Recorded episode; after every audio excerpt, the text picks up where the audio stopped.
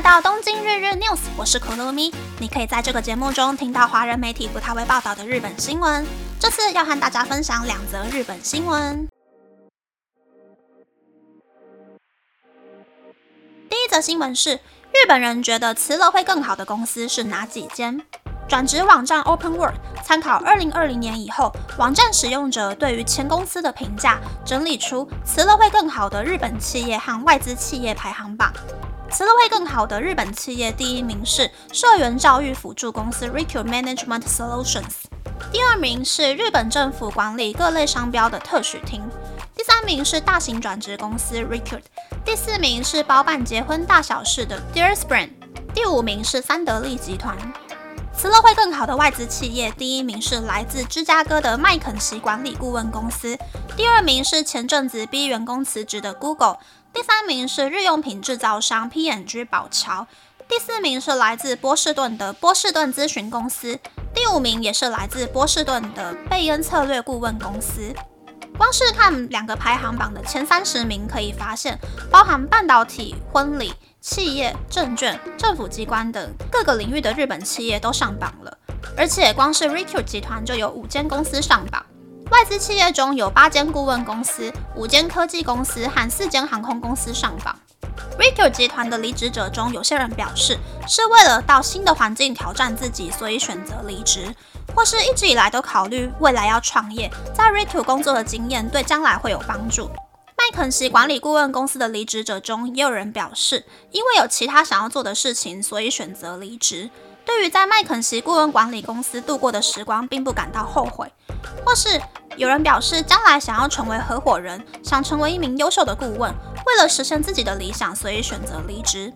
可以发现，离职的原因不一定都很负面。有些人是因为获得了经验和技能，所以选择离开。日本企业和外资企业的综合评价、员工士气、二十多岁社员成长环境这三个项目的分数差距不大，也都得到不错的评分。外资企业的组织透明度和考绩评价公平性的分数比较高，但大部分的人从入职开始就已经想好过几年工作能力上升后就要离职。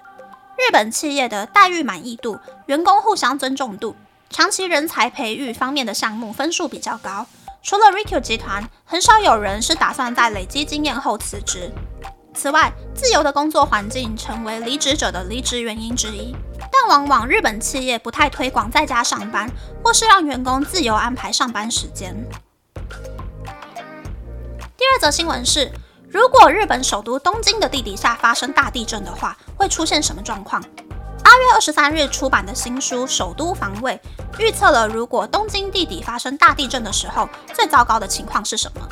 当发生大地震时，无法从工作或外出地点返家的人将变成回家困难者。如果以东京都在去年五月公布的回家困难者最多的中午十二点当做基准去推算的话，从神奈川县、埼玉县、千叶县、茨城县进入东京的人和住在东京的人，大约会有四百一十五万一千三百二十七人将成为回家困难者，而来自日本其他地区的回家困难者大约是三十四万五千三百二十四人，来自海外的回家困难者大约是两万九千两百九十七人。在地震停电后，电话无法接通，无法搭乘交通工具移动的情况下。总计将有四百五十二万五千九百四十九人成为回家困难者。如果以地点来推算，东京车站附近的回家困难者是四十三万五千六百三十二人，新宿车站附近的回家困难者是四十万七百二十五人，涩谷车站附近的回家困难者是二十万三千三百六十七人，品川车站附近的回家困难者是十七万四千两百三十三人。池袋车站附近的回家困难者是十万三百八十六人，上野车站附近的回家困难者是十万七千一百七十一人。此外，回家困难者中大约有六十六万人会因为在购物或观光等理由无法在室内长时间逗留休息。虽然东京都规划各个公共设施作为临时休息地点，但这些地点只能够容纳四十四万人，所以。东京都也鼓励私人企业提供自己的商业设施，成为临时休息地点。以上是这次和大家分享的两则新闻。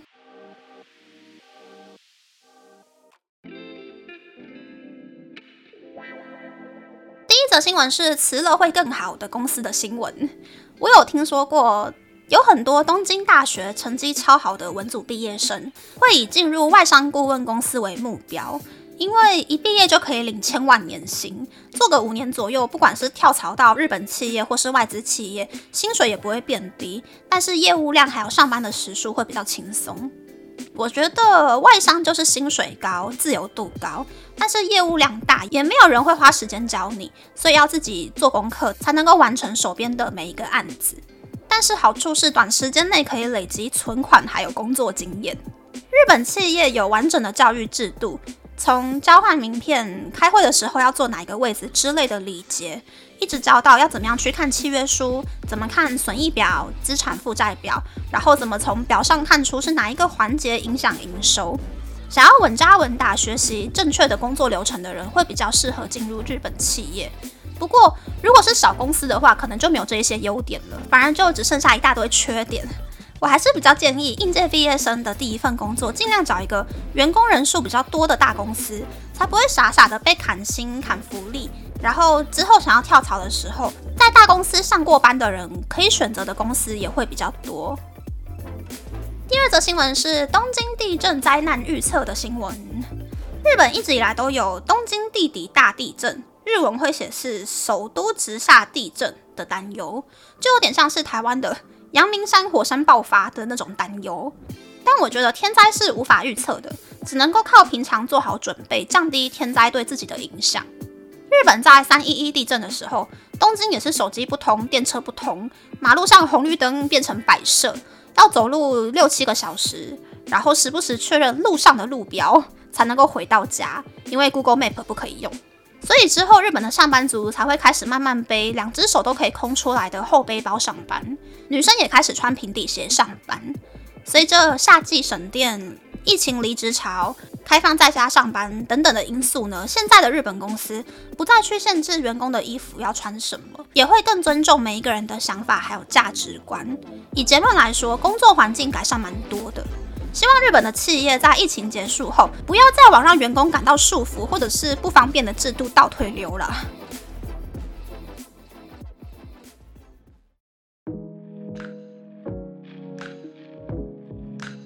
想和大家分享，东京好像从三十六度慢慢降到三十三度左右了。虽然还是超过三十度，但是太阳的毒辣程度已经有很大的区别。不过，就算天气已经变舒服了，但是水逆开始啦！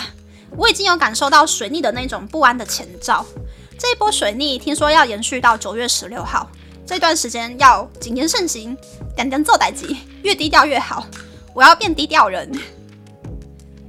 那这次的分享就到这边，不知道大家喜不喜欢这样的节目呢？欢迎大家留言和我分享你的想法。喜欢这个节目的朋友，可以在 Apple、Spotify、Google、三 n KKBox、My Music、First Story、Mixer Box 等 Podcast 平台和 YouTube 订阅《东京日日 News》，多多按赞、评分或是填写资讯栏的节目优化问卷，帮助这个节目变得更好。还可以在 Instagram 或 Search 追踪《东京日日 News》JJ Tokyo 的账号哦。拜拜。